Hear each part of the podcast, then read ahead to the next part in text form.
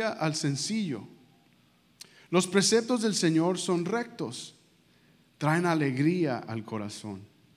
El mandamiento del Señor es claro, da luz a los ojos. El temor del Señor es puro, permanece para siempre.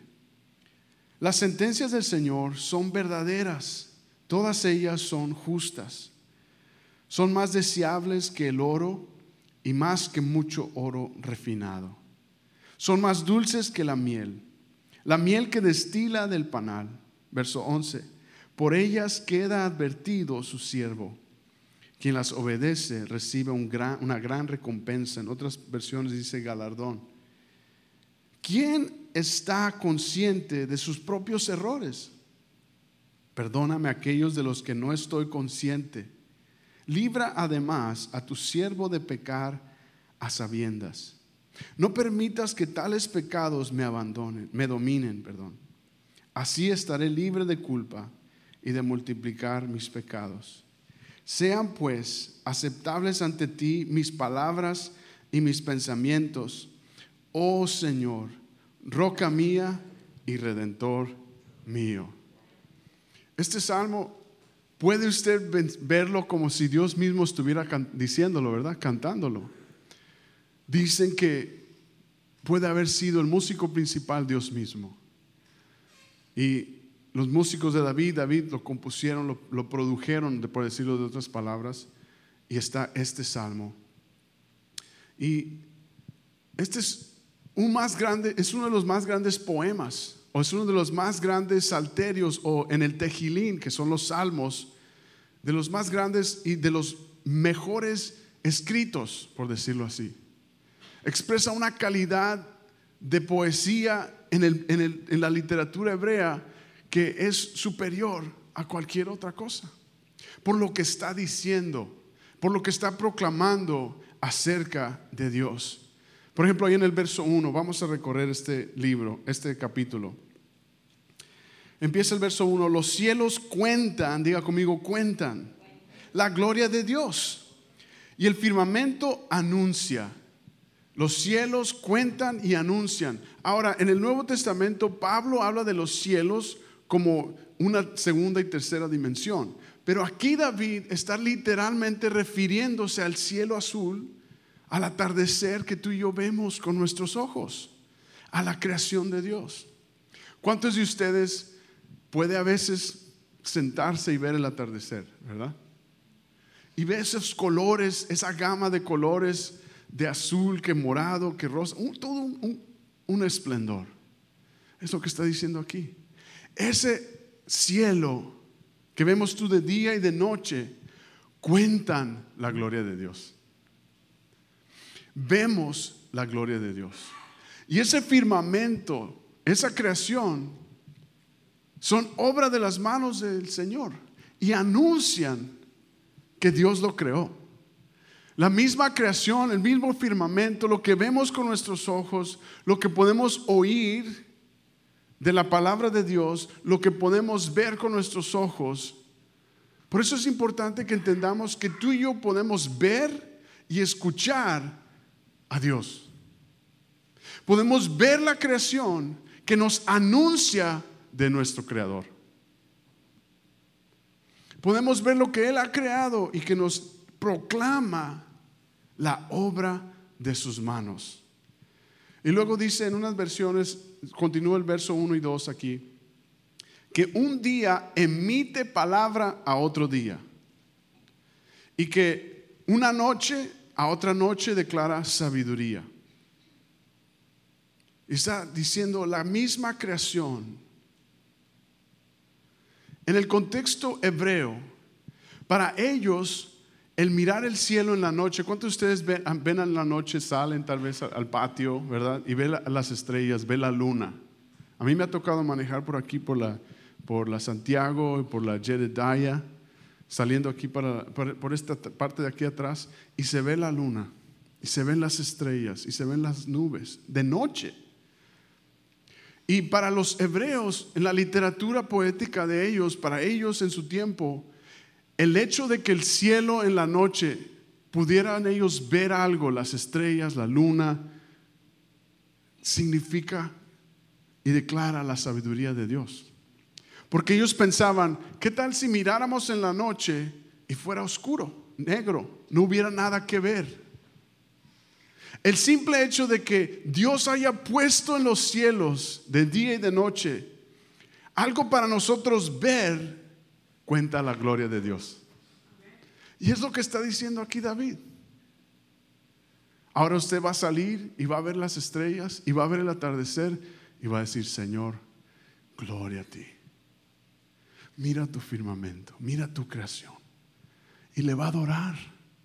Y vas a poder verlo. Nos está diciendo el Salmo aquí, nos cuentan y miras la gloria de Dios. Ahora, a mí me toca trabajar en lo que es diseño para imprimir y diseño para poner en pantalla.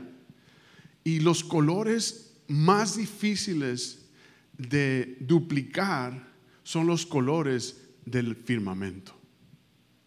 Tú le puedes preguntar a un pintor o a un fotógrafo el trabajo que requiere poder capturar un atardecer. El lente y la capacidad que se requiere y la luz y los detalles perfectos que se requieren en un aparato creado que se llama cámara fotográfica para capturar la noche. Requiere una capacidad que a simple físicamente no lo puedes duplicar, pero tus ojos sí lo pueden ver.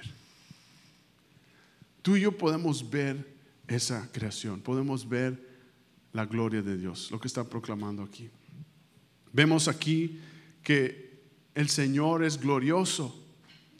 Es glorioso, si usted está tomando nota, escriba, es glorioso por su grandeza, el simple hecho de haber creado todo. Es glorioso por su ingeniería o lo intrínseco y ingeniado que su creatividad ha sido, que su creación es. Porque todo lo que Él ha hecho está bien hecho. Como cantamos ese canto, ¿verdad? Todo lo que Él hace lo hace bien. Es glorioso porque lo que Él hace es glorioso. Dios es glorioso porque su creación es hermoso, es una obra de arte. Es una obra de arte que todos los pintores y artistas famosos de, los siglos a los siglos se han hecho ellos famosos porque han imitado pintar qué? La creación. Y el hecho de que el ser humano pueda tratar de duplicar la creación nos habla y nos muestra de la gloria de Dios, de nuestro creador. Si tú y yo creados podemos dibujar lindo, pintar lindo, basado en la inspiración de su creación, cuanto más el creador. Ese simple hecho nos expresa la gloriosa ah, belleza del creador. Amén. Y luego declara, emite palabra. Un día emite palabra o declara palabra a otro día. Y esta palabra emite es una traducción de la palabra del, griego que significa literalmente una fuente que produce. La gloria de Dios es una fuente, Él es una fuente de vida. Un día está, el salmo está escrito poéticamente, está ilustrando la capacidad de la gloria de Dios. Y esta palabra emite o declara o proclama un día a otro, literalmente significa que es una fuente que rebosa y proclama sabiduría, proclama vida. Precisamente podemos ver la creación y saber que hay un creador. Escribe el primer punto esta tarde. Los cielos jamás dejarán de proclamar su majestad. Los cielos jamás dejarán de proclamar su majestad. Luego continúa en el verso 4 diciendo, no hay lenguaje ni palabra ni es oída su voz, mas sin embargo es escuchada como un eco alrededor por todas partes. La gloria de Dios es visible en su creación. De hecho, Pablo escribe en Romanos 1, capítulo 1, verso 20. Describe estas palabras, escríbalo Romanos 1, 20. Nos explica que las cosas invisibles de Él, su eterno poder y deidad, se hacen claramente visibles desde la creación, siendo entendidas por medio de todo lo que ha sido creado. De modo que no tenemos excusa es lo que dice Romanos capítulo 1, verso 20. Tú y yo no tenemos excusa de que su testimonio de su creación para todos los hombres no tenemos excusa por rechazar a Dios. Porque es tan claro y tan evidente su poder y su gloria y su sabiduría en la creación. Es lo que está diciendo el Salmo. Ahora, cae en nosotros por convicción del Espíritu de Dios que sí, realmente cuando vemos su creación, cuando vemos el firmamento, es Dios quien lo hizo. No fue un accidente, no fue una teoría de, de una molécula y otra y otra. Dios creó eso. Dios lo hizo con el poder de su palabra. Él lo dijo, hágase la luz y qué? Se hizo la luz. Él es el creador. Él proclamó y formó el firmamento. Y su gloria expresa, y tú y yo no tenemos excusa, nos dice la escritura en Romanos 1.20. Acompáñame ahí en la segunda parte del verso 4. Es un mensaje de los cielos hacia la humanidad. Dios está cantando este salmo. Dice, en ellos puso tabernáculo, morada para el sol y este como esposo que sale de su talamo, se alegra cual gigante para correr el camino, de un extremo a los, de los cielos en su salida y su curso hasta el término de ellos. Y nada hay que se esconda de su calor. Está diciendo que Dios puso morada para el sol. Y está ilustrando la creación, está ilustrando a Dios la fuente de vida que es Dios, esa fuente, esa palabra que está sustentando toda la creación. Y no hay nada que se esconda de la gloria de Dios.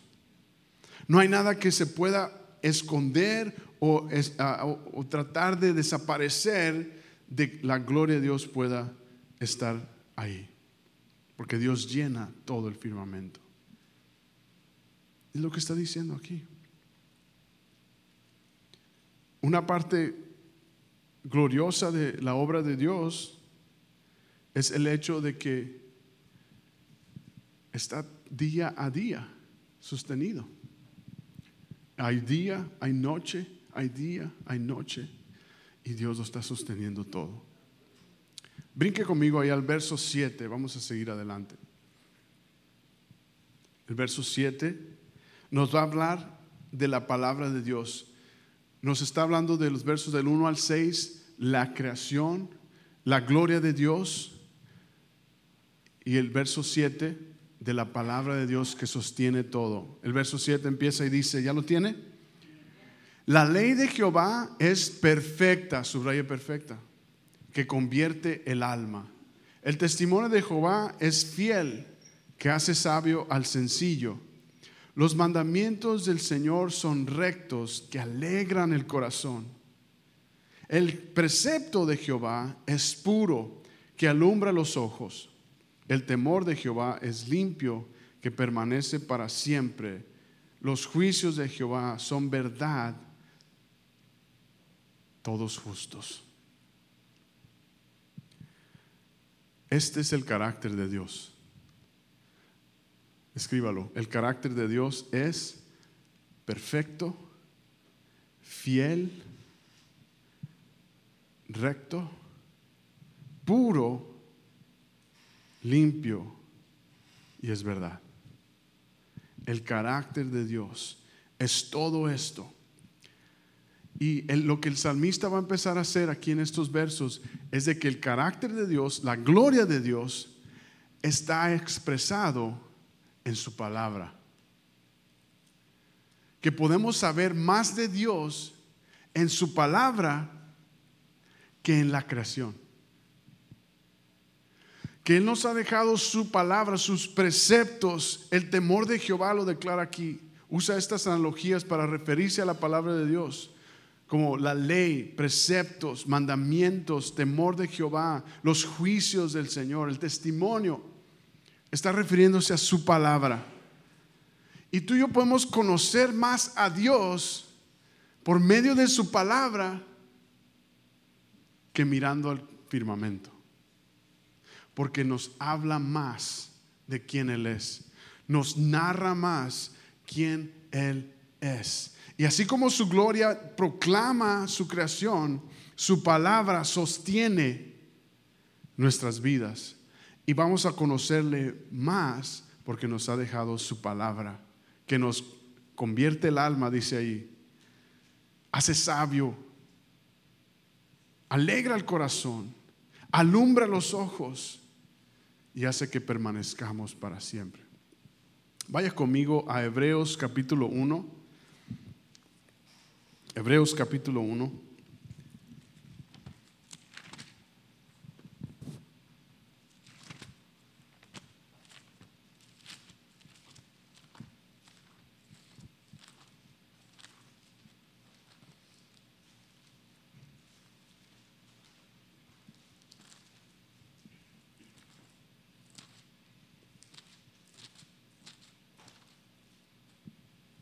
Verso 1. Vamos a leer del 1 al 3. ¿Ya lo tiene? Este, este es para abrir nuestros ojos. Es tremendo este, estos, estos versos. Dice, Dios que muchas veces y de varias maneras habló a nuestros antepasados en otras épocas por medio de los profetas. En estos días finales, en el tiempo que estamos tú y yo, nos ha hablado por medio de quién? De su Hijo a este lo designó heredero de todo y por medio de él hizo qué? El universo. Verso 3, aquí está. El Hijo es el esplendor de la gloria de Dios, la fiel imagen de lo que Él es y el que sostiene todas las cosas. ¿Con qué? Con su palabra poderosa. Ahora, David está escribiendo este salmo, o Dios le está cantando este salmo a David, Salmo 19, sin tener toda la escritura. En el tiempo de David nomás tenían el Pentateuco, ¿verdad? Los primeros cinco libros. Estaba ya el libro de jueces, el libro de Josué y algunos profetas. Pero no estaba todo.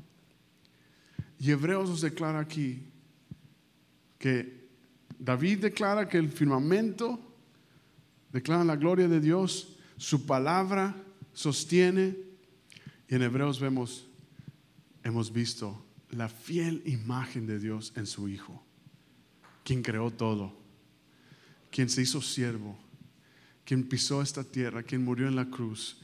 Él es quien sostiene con su poderosa palabra el universo, el firmamento. Y su palabra es perfecta. Escriba conmigo este punto. Su palabra nos revela el amor de Dios.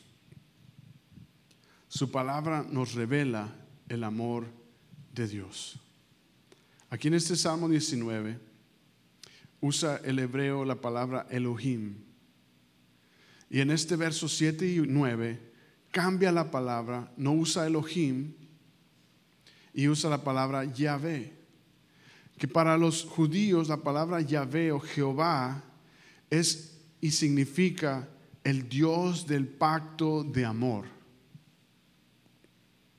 Cuando está diciendo aquí la ley de Jehová, los testimonios de Jehová, el precepto de Jehová, el temor de Jehová, los juicios de Jehová, está diciendo, la ley del Dios del pacto de amor y de fidelidad es perfecta.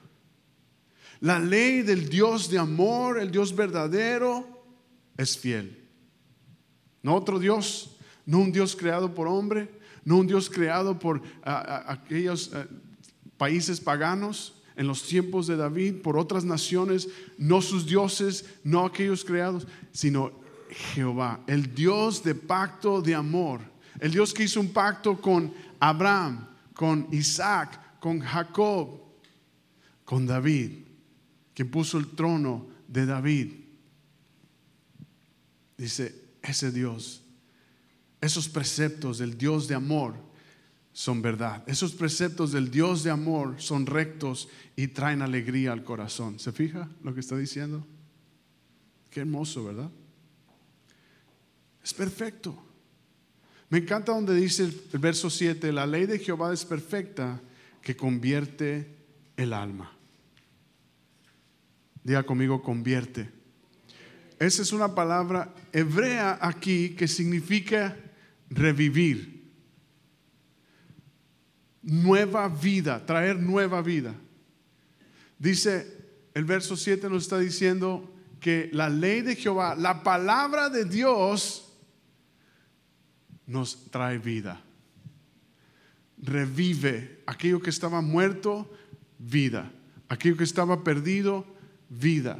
Aquello que estaba podrido, vida. Su palabra, su ley, Él es quien, quien, quien proclama su voz nos trae nueva vida.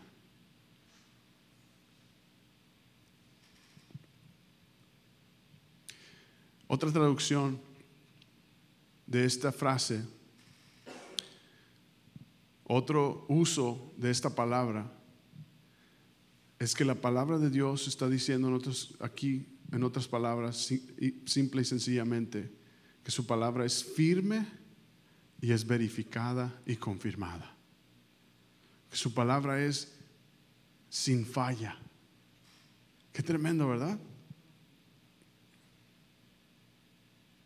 Ok, avancemos, vamos al verso 10. En el verso 10.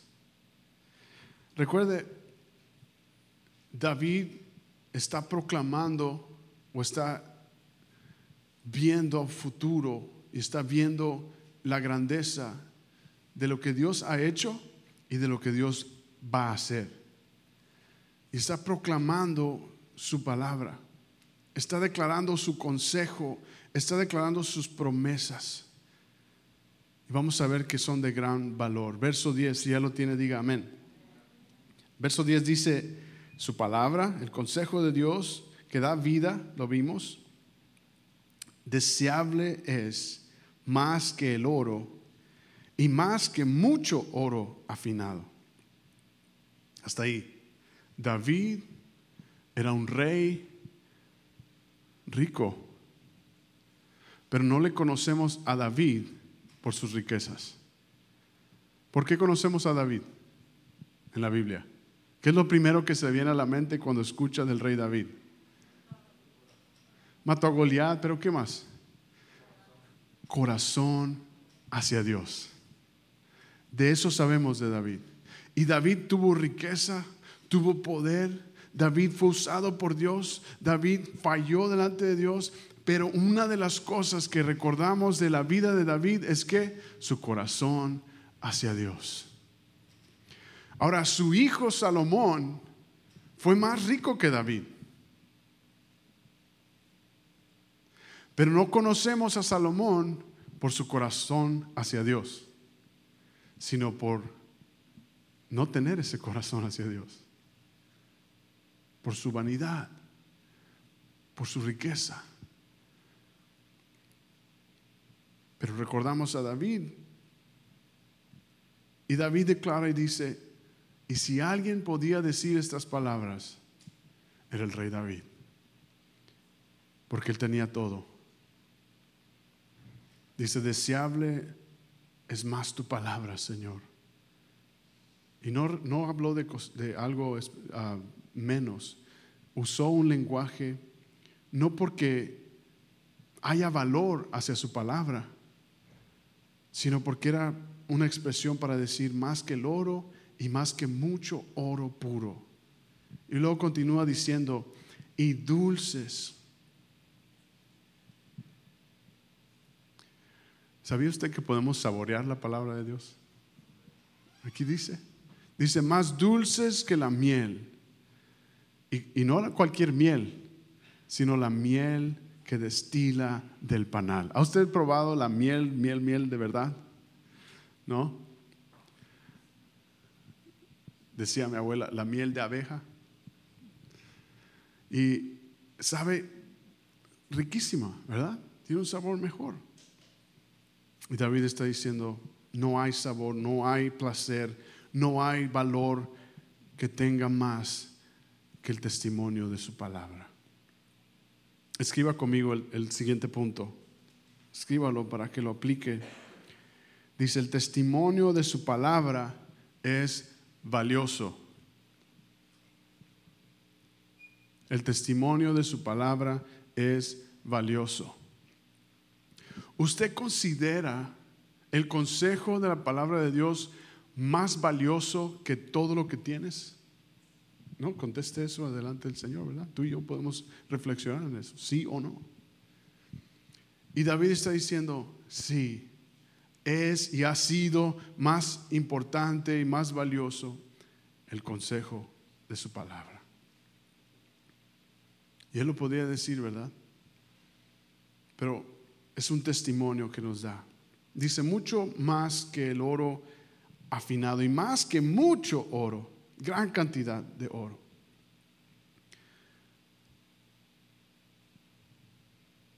Está refiriéndose, continúa el verso 11, tu siervo es además amonestado con ellos. En guardarlos hay grande galardón. Está diciendo aquí otras palabras, el estar en ellos, el ser amonestado, el ser corregido por la palabra de Dios, el estar siendo corregido, el estar siendo guardado en la palabra de Dios, hay gran galardón. Ahora, escúcheme aquí, no se está refiriendo, no se está refiriendo a que si tú guardas la palabra de Dios, escuche, a que si tú guardas la palabra de Dios vas a recibir un galardón. Porque tenemos una cultura metida en nuestra cabeza de que si yo tengo buenas calificaciones, mi papá me va a dar un regalo, ¿no? O de que si yo me porto bien, me va a dar cumpleaños, ¿no? O que si me, me trabajo bien, me van a subir el sueldo. Y pensamos que ese es el galardón. Si yo guardo la palabra, voy a recibir un galardón. No está diciendo eso.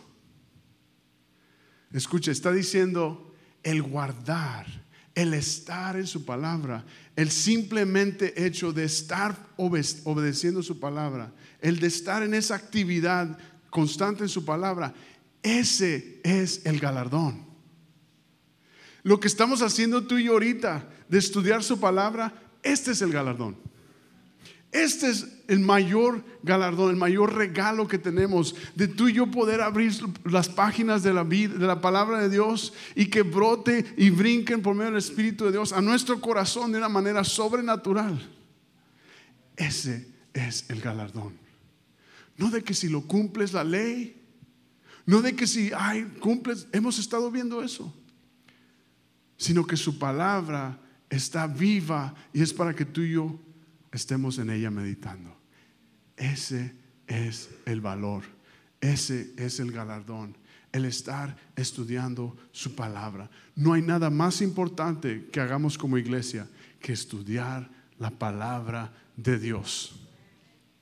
No hay nada más importante que puedas hacer en tu vida que estar en una comunión con Dios en su creación, ver su firmamento, te da testimonio de lo que estás leyendo, te da dando a conocer a Dios. Ese es el galardón, ese es el regalo, ese es el más grande valor y es lo que está diciendo aquí el Salmo. No es de que si tú cumples la ley, de que si tú ah, con tu esfuerzo lo haces, no, el estar bajo su palabra, el estar amonestado, el estar sumergido en su palabra, trae alegría, es más dulce que la miel. Se, explica cómo se está expresando. Por este, este salmo es escrito eh, perfectamente. Está proclamando las verdades de Dios.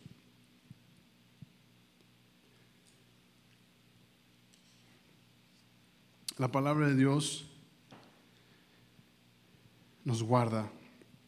Vaya conmigo al verso 12.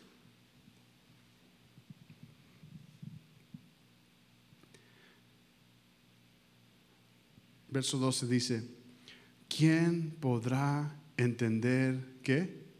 Sus propios errores. No está diciendo, ¿quién podrá entenderte a ti, Señor? No, está diciendo, ¿quién podrá entenderse a sí mismo? Solo Dios. ¿Quién te creó? El Dios del pacto de amor. Jehová. El que sostiene su creación por medio de su palabra. Jesús, la fiel imagen. Él conoce nuestros propios errores. Por eso nos dicen Romanos que aunque habíamos pecado, en su debido tiempo, Él murió por nuestros pecados. Él conoce nuestra maldad. Él supo en el, en el lío en el que estamos. Él supo en la situación en la que cayó el ser humano. Por eso Él conoce los errores. Por eso Él pudo dar su vida. Porque solamente Él. Y Él decidió dar su vida. ¿Quién podrá entender sus propios errores? Continúa diciendo, líbrame de los que me son ocultos. Ahora, ¿Crees tú que te conoces muy bien a ti mismo? no. El ser humano, el hombre, la Biblia nos dice que todos hemos caído de la gloria de Dios, que todos hemos pecado de la gloria de Dios y el regalo de Dios es salvación en Cristo. Que todos hemos sido destituidos de su gloria, pero Él nos ha regalado su gracia para estar en comunión con Él líbrame de los que me son ocultos.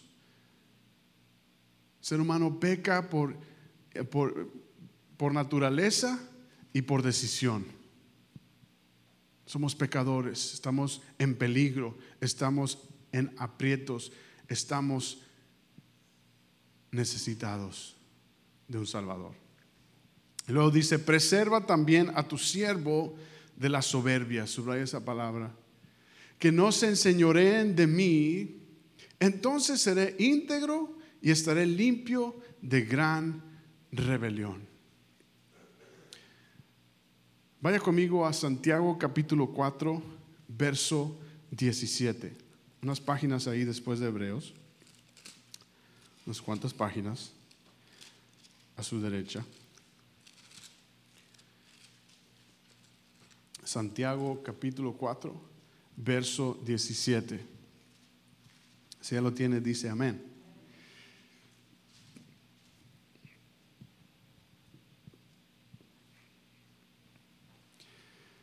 David está diciendo, aquellos pecados que no veo, que son ocultos, que son de omisión, que, que, los hago por hacer y que no sé por qué los hago, pero veo mi naturaleza pecaminosa. Y cuando sabemos y conocemos su palabra, su palabra nos amonesta y nos protege. Y el verso 17 en Santiago 4 dice, así que comete pecado todo aquel que sabe hacer el bien y qué, y no lo hace. No se está refiriendo del el bien de, darle una sopa a alguien o un dólar a un homeless. Esa es compasión, es generosidad. Se está refiriendo, si sabes, si estás conociendo el consejo de Dios. Y David está diciendo, aún de los que me fallan, aún de los que sin darme cuenta no cumplo, de esos líbrame, Señor. Aún de aquellos que me están ocultos, líbrame. Aún de aquellos que, que se me sale aún de aquellos que, sin pensarla, reacciono de cierta manera y no y caigo en soberbias, dice aquí. Preserva también a tu siervo de las soberbias, dice. David está deseando una pureza en su corazón. Y es así como debemos tú y yo caminar humildemente y ir delante del consejo de Dios sabiendo que tú y yo estamos necesitados de ser guardados y rescatados y limpios y amonestados y protegidos por su palabra. Amén. Mire, le voy a decir cosas que hacemos que son soberbia, son soberbias, refiriéndose aquí al Salmo 19. ¿Está usted listo? Ok. Pecados ah, en, que actuamos en soberbia es cuando sabemos lo que hacemos, nos dice aquí a Santiago 4:17, cuando sabemos lo que hace, lo sabemos qué hacer, hacer lo bueno y que no lo hacemos. Ahora hay gracia de parte de Dios para eso, hay perdón de pecado para eso, hay misericordia. Otro es cuando amigos o hermanos en Cristo nos exhortan, nos amonestan en la palabra de Dios, con amor. Nos dice, mire, hermanito, me lastimó. Dice, ah, se preocupe usted. Y ¿en serio? No me di cuenta. Perdóname. No me di cuenta. Discúlpame. Te pido perdón. Gracias por amonestarme. Gracias por amarme. Gracias por animarme. ¿Sí me explico? Ahí no hay soberbia. Ahí hay el consejo de Dios. Otro es cuando Dios mismo, y este es el más fuerte, cuando Dios mismo nos exhorta y no lo hacemos. Dios mismo en su palabra, Jesucristo mismo en, su, en, su, palabra, en los evangelios, en toda su escritura, en el consejo de Dios, Dios mismo nos dice y no lo hacemos. Estamos en soberbia. Diga, ouch, amén. Líbrame, Señor. Lo que está diciendo David. Líbrame de eso. Tenemos de conocer a Dios y conocer que necesitamos a Dios. Otro es cuando lo planeamos, cuando planeamos pecar y lo seguimos haciendo. Ese es otro nivel, ¿no?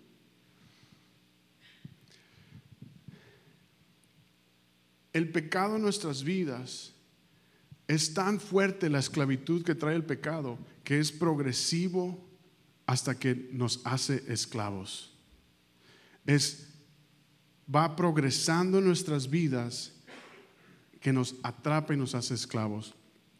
Ah, como cristianos somos advertidos por la palabra de Dios de estar siempre alerta, de estar siempre orando, de estar siempre en la palabra. Por eso Dios nos está invitando a estar en comunión con Él, para que estemos con Él en comunión, en perdón, en arrepentimiento, y Él esté obrando en nuestros corazones.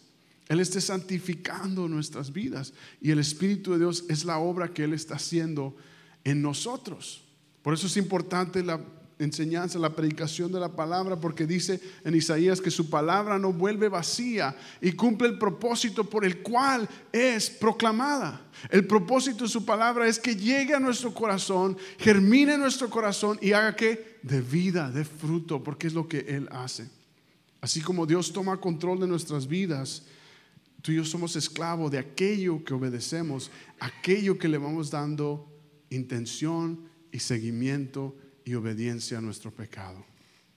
Vaya conmigo a Romanos 6 para que vea esto. Romanos capítulo 6, verso 14.